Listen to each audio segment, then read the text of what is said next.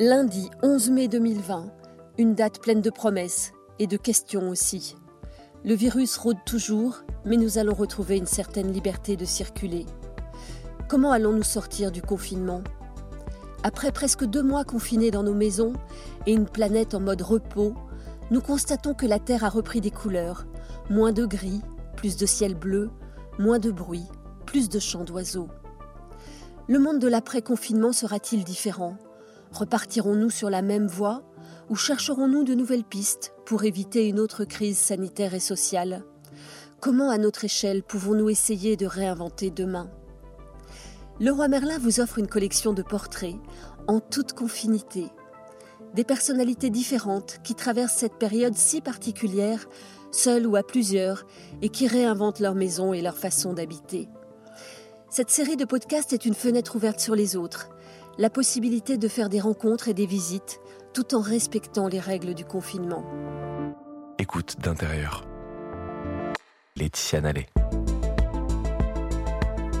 Pour ce dernier épisode, nous allons chez Cédric Carl. Cédric est designer-chercheur. Fondateur d'Atelier 21, il cherche à imaginer un futur qui prend soin de nous, en allant piocher dans les idées oubliées du passé. Cédric est confiné à Tours, dans une maison, avec sa compagne Charlotte et les trois enfants de celle-ci. Nous avons le même équipement, un téléphone dans une main pour dialoguer et une tablette dans l'autre pour enregistrer la conversation. Je suis comme vous, je ne vois rien. Faisons confiance au pouvoir des mots et à celui des sons pour nous projeter dans son univers. Oui, allô? Allô, bonjour Cédric, c'est Laetitia. Bonjour Laetitia, comment allez-vous? Mais ça va et vous? Oui, très très bien, par cette belle journée ensoleillée. Merci de m'accueillir chez vous. Vous êtes prêt à me faire visiter votre maison virtuellement? Absolument, ouais, on- je suis complètement disponible. Alors est-ce que vous pouvez déjà commencer par sonner pour moi? Alors, je vais sonner, donc je descends les trois petites marches en bois. J'ouvre la grande porte et je sonne.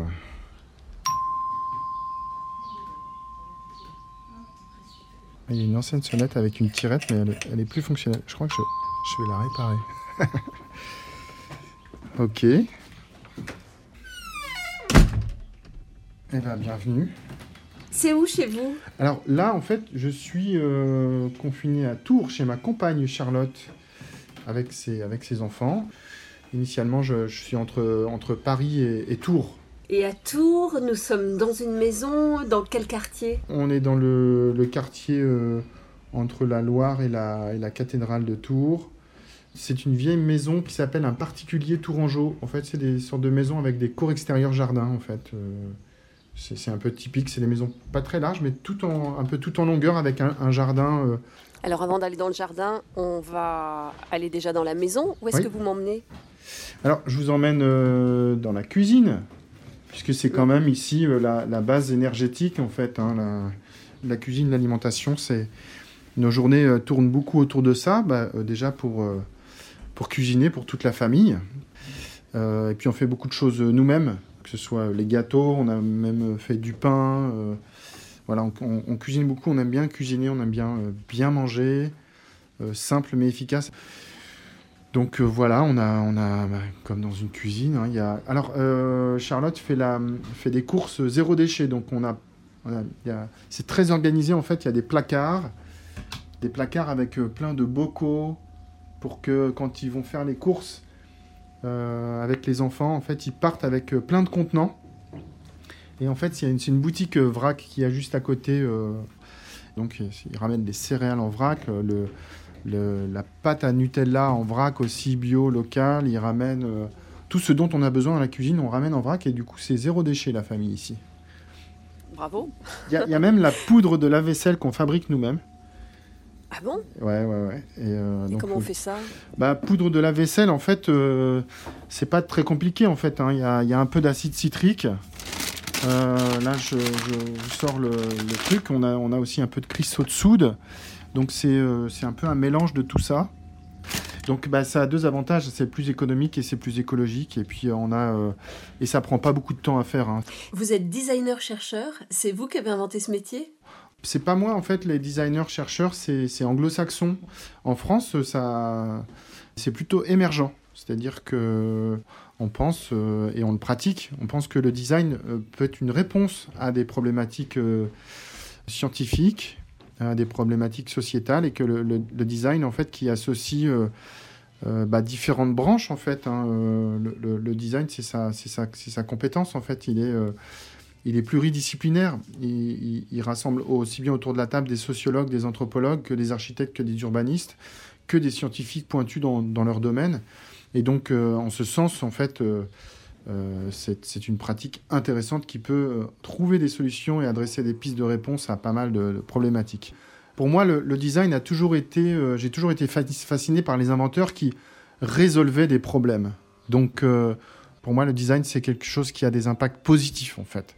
C'est pas le design dans le sens où je vais emballer des choses et euh, en vendre un maximum pour un peu rouler les gens. Comme ça, ça, peut être des définitions qu'on a des fois du design. C'est le truc qui est joli et c'est la couche extérieure. Pour moi, le design, il est vraiment au cœur de la problématique. Et il est là pour résoudre et pour euh, prendre soin, pour régénérer, pour euh, soigner. Quoi. On parle de, aussi de care design, en fait. Euh, voilà, pour moi, le, design, c'est quelque chose qui fait avancer la société. Justement, l'écologie est au cœur de votre démarche. Pourquoi? J'ai grandi avec un grand-père qui était extrêmement fâché contre l'obsolescence programmée déjà à l'époque, mais parce que lui, tout simplement, il, réparait déjà beaucoup d'appareils. Hein. J'ai un grand-père qui était électricien, plombier, chauffagiste déjà à l'époque, euh, dans les années 80, quand j'étais petit et que je, pouvais l'observer pendant des heures en train de réparer des appareils, ça me fascinait. Et donc euh, j'ai été initié très très vite en fait à, ces questions-là, à l'idée qu'un objet, euh, ça doit durer et ça doit être réparable. Voilà, donc j'ai grandi aussi avec cet ADN-là par rapport au design. C'est pour moi un objet que je construis ou que je conçois. Il est fait pour aider les gens et il est fait pour durer. Et il est fait pour que la personne qui l'aura dans les mains dans 10 ans, sera capable de le réparer, de le faire perdurer. J'ai un immense amour aussi pour les, questions patrimoniales et pour euh, les vieux objets. Pour moi, les, les objets, c'est des choses qui durent et qui se transmettent en fait. Quoi. On n'a pas besoin de racheter pour, euh, pour produire, pour rejeter. Ça fait aucun sens, ça fait des impacts. Euh, nous, économiquement, c'est pas un très bon calcul hein, d'avoir une chaise qui dure 15 jours. Donc voilà, il faut mieux qu'on ait moins d'objets, mais des plus beaux objets, et qu'on passe notre temps à aimer la vie et à en profiter plutôt qu'à travailler pour consommer, pour jeter, pour retravailler, pour reconsommer, pour jeter. Alors là, là nous sommes dans la cuisine. Est-ce que est-ce qu'il y a de vieux objets? On n'a pas trop des vieux objets. Si on a un peu de la vieille vaisselle, effectivement, on a des, verres anciens. On a euh, euh, des, assiettes, je pense, des débuts du siècle. Euh, c'est un vieux service très joli d'ailleurs. C'est quoi d'ailleurs? Eh ben, c'est du Limoges. C'est pas étonnant. On reparlera tout à l'heure de votre démarche de designer, mais là on poursuit la visite de la maison. Où est-ce qu'on va? Alors là, on rentre dans le salon où Charlotte est en train de travailler en musique sur un petit fond de musique classique. On va peut-être dire bonjour à Charlotte du coup. Bonjour. Bonjour Charlotte. Charlotte, on, entendait de la musique. Qu'est-ce que vous faites comme travail? Alors moi, je suis administratrice du Quatuor Diotima, que vous entendez en fond, qui est un quatuor à cordes. Et euh, je travaille à l'organisation de leurs concerts euh, tout au long de l'année. Et votre lieu de travail, c'est votre salon d'habitude? C'est souvent le salon parce que c'est la pièce où j'aime bien la lumière du matin dans le salon. Je me lève, j'emmène les enfants à l'école habituellement et, et, voilà, en rentrant, je me refais un petit thé, je m'installe dans le salon, j'ouvre l'ordi et c'est parti. Merci Charlotte, on vous laisse travailler. Merci beaucoup. Cédric, on, continue la visite du salon? Le salon, donc, il est, il est assez grand, il est équipé d'une cheminée, et puis on a aussi notre, notre petit laboratoire ici qui, qui est dans le coin de la pièce à gauche. Euh, avec Joséphine donc, qui est sur, euh, sur son, son, installation avec les piles. Expliquez-moi, c'est un projet de votre travail que vous avez apporté à la maison ou c'est quoi cette histoire de piles? Notre projet Regenbox, c'est un projet qu'on développe à l'atelier 21 depuis plusieurs années, puisque euh, on a retrouvé un vieux brevet qui permet euh, de recharger les piles alcalines, alors que les piles alcalines sont dites non rechargeables. Et cette invention, elle date de quand? Alors ça a été pensé, mis au point dans les années 70, fin 70. Et donc quand on a découvert ce brevet, on a voulu vérifier si c'était vrai. Et donc, euh, c'est le secret de cette recette, c'est qu'on fait de la micropulsion électrique dans les piles alcalines, et ça permet de les remonter en tension, et donc finalement de les recharger comme si on rechargeait des piles rechargeables, sauf que bien sûr on, les recharge moins de fois, mais ça évite quand même de jeter pas mal de piles alcalines, euh, cette histoire-là. Mais c'est dingue ça, ça veut dire que toutes nos piles jetables avec votre invention, là, on, pourrait en fait les recharger. C'est exactement ça, Laetitia. En fait, toutes les piles jetables qui sont jetées euh, chaque jour en France, on pourrait les recharger plusieurs fois et donc euh, mécaniquement économiser de l'argent et économiser des gros impacts écologiques parce que effectivement le contenu des piles c'est très très chimique. Mais comment ça se traduit concrètement chez vous? C'est quoi cette histoire de petit laboratoire? Alors le petit laboratoire, il est constitué, si vous voulez, de, déjà d'une laborantine qui s'appelle Joséphine. Bonjour Joséphine. Bonjour. Bonjour Joséphine. Et donc on a, euh, conçu euh, une petite installation qui est dans euh, une boîte à chaussures. On a fait des petits compartiments en carton pour déjà trier les piles. Puisque, Joséphine, tu sais, on récupère les piles. Bah, on les récupère dans les théâtres, au collège ou dans les supermarchés, parfois dans les bacs de récupération de piles. Et après, on les trie. Et donc, il y a les piles donc, qui sont à régénérer et on les régénère avec la Box. Comment on sait que la pile est à régénérer? Eh ben, On utilise euh, le voltmètre. Donc euh, bah, c'est euh, un appareil qui permet de mesurer l'électricité qui reste dans les piles. Expliquez-moi Cédric, qu'est-ce qui se passe quand on met la pile dans la Regen Box? La Regen Box est elle-même branchée en fait sur un, chargeur de type téléphone USB, parce que ça, consomme très très peu d'énergie, hein, c'est de la micropulsion. Et puis vous avez des petites LED qui s'allument en haut à droite pour vous indiquer que c'est bien en train de régénérer, que ça fonctionne bien. Il n'y a pas de complications, c'est vraiment tout simple à utiliser. quoi. Et ça, là, c'est vous qui avez mis au point cette Regen Box? Alors, moi, je n'ai fait que ce qu'on dit, nous, on fait de la rénovation, c'est-à-dire qu'on a repris une vieille idée qui a été mise de côté euh, bah, pour différentes raisons. Hein. Je pense qu'à l'époque, c'était peut-être un échec commercial. Euh, les gens ne savaient pas qu'on pouvait recharger les piles. Donc, le, monsieur et son invention. Euh, ont été mis de côté. Voilà, c'était pas leur moment. Et puis, euh, bah, nous, euh, en fait, en étudiant le passé et tous les brevets, on s'est dit ah mais là, en fait, il y a vraiment une opportunité. Il y a une, chose très intéressante. Bah aussi parce que je crois qu'en France, c'est plusieurs milliards de piles hein, chaque année. C'est plus de 30 000 tonnes qui sont mises sur le marché. En Europe, c'est 225 000 tonnes par année. Et puis, il y a bien que la moitié qui prend la filière recyclage. Et donc, ça veut dire que le reste, ça passe en, soit en incinération, soit en enfouissement. Donc, en fait, on est en train de s'empoisonner petit à petit, et donc, euh, et donc on s'est dit que là, on avait euh, l'opportunité de parler de tout ça, et puis d'essayer d'économiser de, des, tonnes d'impact et de métaux lourds dans, euh, dans l'air et dans les rivières, dans les nappes phréatiques. Donc c'est toujours ça de prix, quoi. Donc, mhm. Donc on a le sentiment vraiment que c'est un sujet qui, bah, déjà, qui intéresse de plus en plus les, laboratoires et les universités africaines. Bah parce que là-bas, le prix de la pile alcaline est très élevé par rapport euh, à leur pouvoir d'achat. Et puis, euh, ça a aussi beaucoup d'impact et c'est aussi utilisé de manière beaucoup plus euh, importante qu'ici en Europe, je pense. Donc voilà, on a un fort intérêt de plein, plein de partenaires en Afrique. Dans votre travail de designer-chercheur, la musique aussi occupe une grande place. Oui, la, musique occupe une immense place parce que finalement, ben, je, suis un music lover, comme on dit. Quoi. J'aime beaucoup. Euh, c'est quelque chose qui me fait vibrer. J'adore danser. On fabrique des de systèmes qui sont autonomes en énergie et qui permettent de faire de la, de la musique autonome, c'est-à-dire qu'on a des panneaux solaires qui alimentent en électricité. Et puis, on a aussi le public qui pédale sur des vélos pour alimenter la sonorisation. Euh, souvent, c'est un DJ. Ça peut être des fois des petits groupes de musique. Et puis, on a une sonorisation très haute qualité euh, qui rediffuse la musique et ça permet de, faire des événements en toute autonomie et puis en toute pédagogie aussi parce que du coup ça permet de, comprendre le potentiel et le fonctionnement des énergies renouvelables. En fait, euh, dans votre travail, il y, a, deux aspects, le savoir-faire et puis après le faire savoir. Et ça, euh, finalement, c'est peut-être très compliqué. C'est ça. En fait, euh, nous, en fait, en tant que designer, on est on bosse beaucoup avec des scientifiques, des ingénieurs, et qui ont besoin souvent de traduire de la complexité déjà, des phénomènes scientifiques, euh, et de le traduire pour le grand public. Et donc, euh, comment on trouve cette traduction? Bah, C'est euh, alors nous, on a voilà, on, invente des nouveaux récits. Donc, on le fait avec le Solar Sound System. Voilà, on fait la fête différemment, et ça touche plein de gens, et on, prouve par l'expérience que on peut faire autrement. Et puis on, pense que vivre l'expérience, c'est quand même la chose la plus convaincante aussi. Hein, euh. Et puis on a, on a d'autres projets. Regenbox, c'est aussi un projet collaboratif où on raconte comment on peut faire autrement avec les piles. Et puis Paléo-énergétique aussi, notre, programme de recherche sur les, vieux brevets. Bah en fait, on a tous à y gagner parce qu'on a, on a tous à y gagner de savoir quelles sont les bonnes idées à côté desquelles on serait passé dans le passé et qui pourraient être aujourd'hui euh, partagées puisqu'elles sont dans le domaine public. Cédric, on continue la visite de cette jolie maison euh, tourangelle, c'est ça? Oui, c'est ça, c'est une maison tourangelle, tout à fait.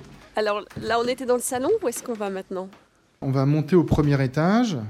Donc le premier étage, donc c'est là où il y a toutes les chambres. Et puis euh, dans la période du confinement, c'est là où on a un peu reconfiguré, c'est-à-dire que c'est aussi un peu mon bureau. Alternativement, bon, ça dépend, des fois c'est aussi le bureau de Charlotte. Et puis voilà, là je suis dans le, donc le, la chambre. Et puis, là on, est entré dans votre chambre, c'est voilà, ça Voilà, c'est ça.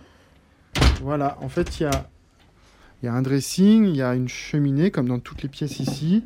Et puis il y a ma table de travail avec mon ordinateur. Et puis toutes mes notes là qui sont... Euh, j'ai des, tonnes de notes qui sont empilées. Euh.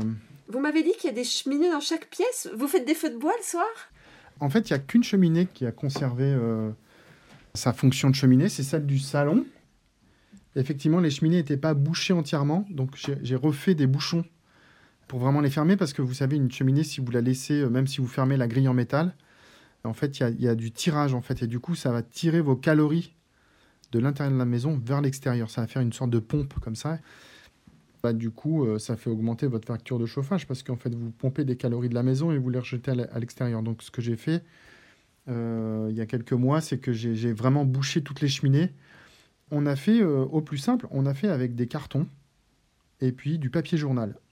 Le carton enferme de l'air et l'air est un très bon isolant. Du coup, bah, on sent que d'une part, c'est bien isolé, qu'en plus, l'air ne passe plus. Donc ça fonctionne bien. On, a aussi fait euh, des travaux euh, sur les, deux grandes portes hein, qui donnent soit vers l'entrée, soit vers le jardin. Parce que c'est aussi des vieilles portes en bois, etc. Et qu'il y avait euh, bah, plein de courants d'air sur les portes. Et là, on a, on a rajouté des, sortes de rideaux thermiques.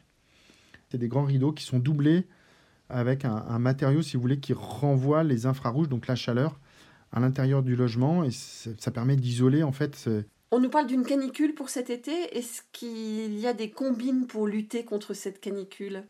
Il y a plein de combines. Déjà, il y a, un truc qui est complètement extraordinaire, mais euh, qui est tout simple. Hein. c'est qu'on a tous des toits qui sont très foncés, très sombres. En Touraine, c'est des, ardoises. L'ardoise euh, est euh, le, matériau idéal pour accumuler de la chaleur et garder le rayonnement solaire infrarouge. Parce que l'ardoise est sombre, vous savez, c'est un bleu très sombre. Bien en fait, il y a des opérations qui sont très simples. Hein. Euh, c'est-à-dire que si vous repeignez les toits en blanc, physiquement, ça va refléter le rayonnement infrarouge, ça ne va pas garder la chaleur, et donc vous allez gagner des degrés précieux en été, du matin au soir. Oui, mais l'hiver, je vais avoir froid. Alors, l'hiver, vous n'aurez pas froid parce que c'est beaucoup plus difficile de refroidir une maison que de la réchauffer et de la maintenir au chaud. Pourquoi? Parce que vous pouvez très bien avoir une maison qui est bien isolée, qui donc, quand vous allez de toute façon la chauffer l'hiver à l'intérieur, va garder en fait euh, la chaleur. Par contre, l'été, euh, de lutter contre le rayonnement euh, solaire, c'est très très compliqué. Ce sont un peu des, évidences. Hein. Quand on pense par exemple à, la Grèce, on, on, voit tout de suite, on imagine les maisons toutes blanches. Et eh oui, quand on voit les pays de Méditerranée, effectivement, il y a personne qui a des toits noirs et des toits en ardoise. Hein. Ça, c'est super évident. C'est encore une fois, c'est la paléo-énergétique, c'est le bon sens des anciens. quoi. On réinvente des systèmes pour moins consommer d'énergie. Euh, on réinvente la roue, en fait. Hein. On, réinvente la poudre à chaque fois. Moi, je ne peux pas m'empêcher de parler euh, de notre inventeur tourangeau qui s'appelle Auguste Mouchot, qui en 1870 en Touraine, reprend une idée de Léonard de Vinci qui a fini sa vie en Touraine, et il retravaille la concentration solaire. Donc il fait des sortes de paraboles avec des miroirs. Et puis bah, forcément, vous imaginez, c'est comme les loupes, hein, c'est le même principe, on concentre les rayons. Et là, on va accumuler beaucoup de chaleur et on va faire bouillir de l'eau, et on va pouvoir faire fonctionner des machines à vapeur. Et à l'époque, il va, il va même réussir à imprimer des journaux à l'énergie solaire. En 1880, Donc ça, ça fait partie des pépites qu'on a retrouvées et qui sont toujours des idées très intéressantes. Et euh, on a la cocotte minute. La cocotte minute, elle a été inventée en 1680 par Denis Papin. Euh, il avait sorti un ouvrage à l'époque qui s'appelle L'art d'amollir les os et toutes sortes de viandes en fort peu de temps et à fort peu de frais. Et vous voyez, la, cocotte minute va se populariser en 1950, après-guerre. Parce qu'à un moment donné, Seb aussi, euh, je crois, c'est Seb à l'époque, il trouve un design qui convient à tout le monde et un prix qui arrive à être popularisé. Et il arrive à s'adresser aux gens à l'époque de la bonne façon en disant voilà, vous allez économiser de l'argent. Cédric, vous ouvrez les yeux sur le passé, sur l'avenir aussi. Est-ce que vous pensez que le Covid nous a ouvert les yeux? Moi, je pense que oui. Je pense que là, on s'est. Euh, je vais prendre une image. En fait, je pense qu'on s'est brûlé avec la casserole. C'est-à-dire que quand on apprend à cuisiner ou à faire chauffer euh, quelque chose, tant qu'on ne s'est pas brûlé avec la casserole, on, on- on sait que ça chauffe. On nous a dit attention, tu vas te brûler si tu touches la casserole. Mhm. Et puis, par un moment d'inadvertance, eh ben, finalement, on finit par se brûler. C'est quand on se brûle et qu'on a l'expérience physique de la chose que on va ne plus jamais oublier. Et euh, peut-être qu'on va réussir à se rebrûler à un moment donné, mais on va être encore plus vigilant. Et là, je crois qu'on s'est, on s'est un peu ébouillanté en fait euh, avec cette histoire du Covid, avec le fait qu'on s'aperçoit que ben, on n'est pas autonome en tout, que c'est fragile, que les circuits s'arrêtent très très vite, hein, euh, comme le pétrole dans les années 70 on s'aperçoit que c'est important euh, que nos territoires soient, euh, soient vigilants sur la santé, sur l'énergie, sur l'eau, sur l'alimentation. Et là, c'est des sujets qui sont très très importants aujourd'hui. C'est-à-dire que je pense que dans cette crise du Covid, avec des, des renfermements, des fermetures de frontières, etc., euh, il faut qu'on soit vigilant sur la, politique agricole et sur la résilience des territoires aussi sur l'alimentation. Déjà, on, on l'a vu ces dernières années sur les questions d'autonomie alimentaire, d'autonomie énergétique. Euh, il y avait vraiment de plus en plus de gens qui disent non, mais on ne peut pas continuer comme ça, y compris des jeunes ingénieurs qui, euh, par dizaines de milliers en France, signent des pétitions en disant bah, nous, ingénieurs engagés, on ne veut plus bosser à détruire le monde. J'entends de la musique, qu'est-ce qui se passe? Là, c'est la, c'est la répétition de Joséphine, puisque, euh, comme elle est au conservatoire, c'est répétition euh, tous les jours pendant de, de- de longues périodes. Alors Joséphine, c'est-à-dire qu'elle est où là actuellement? Elle est dans sa chambre.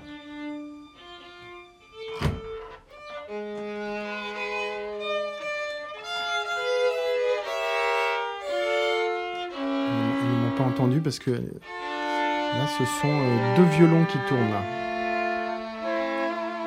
Puisque euh, Joséphine répète souvent avec sa maman. Et on continue notre déplacement dans votre belle maison?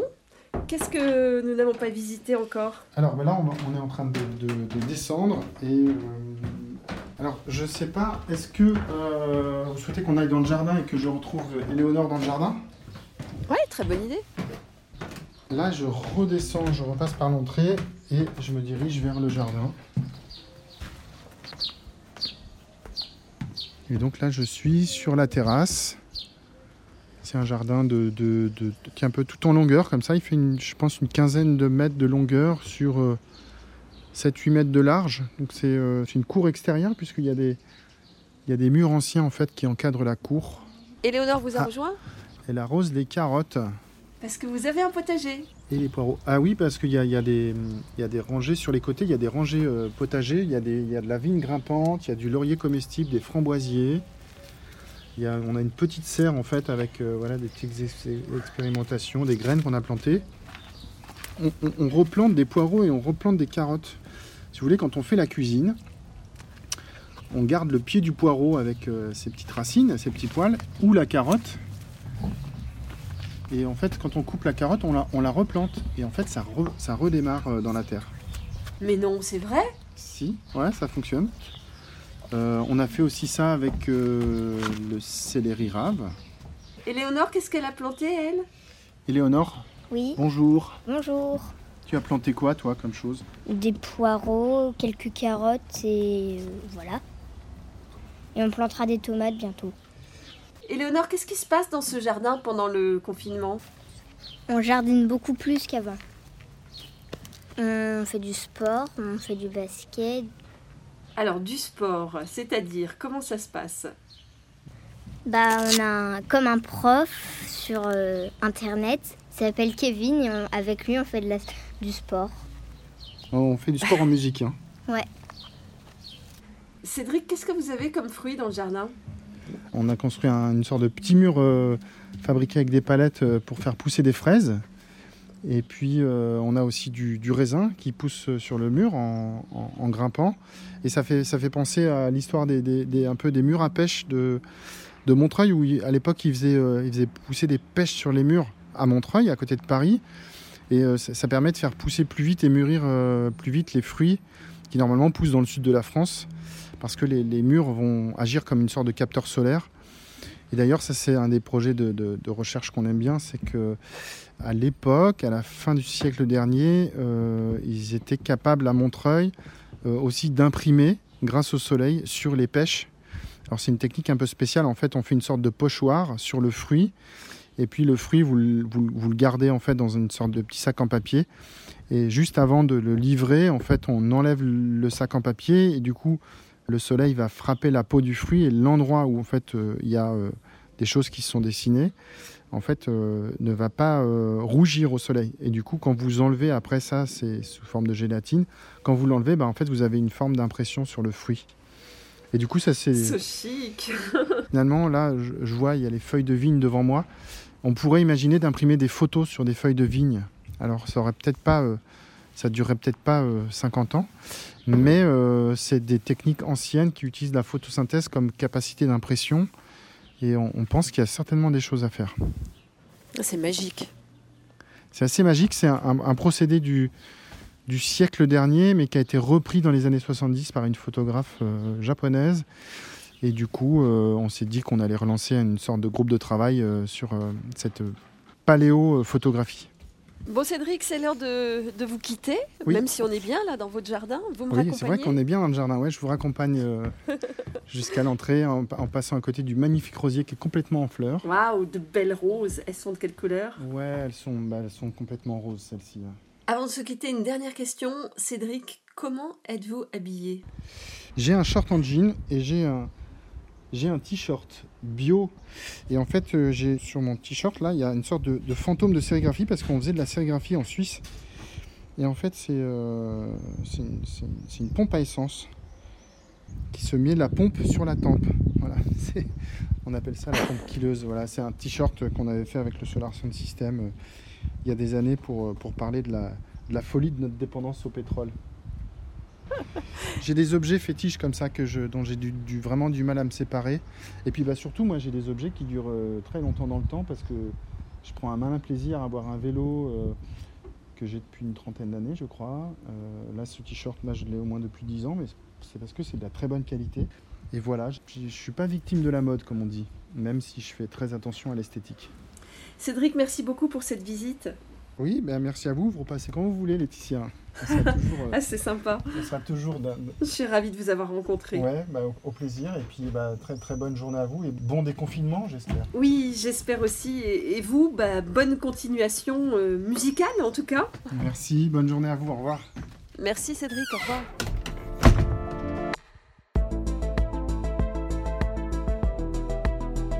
Écoute d'intérieur. Un podcast Le Roi Merlin.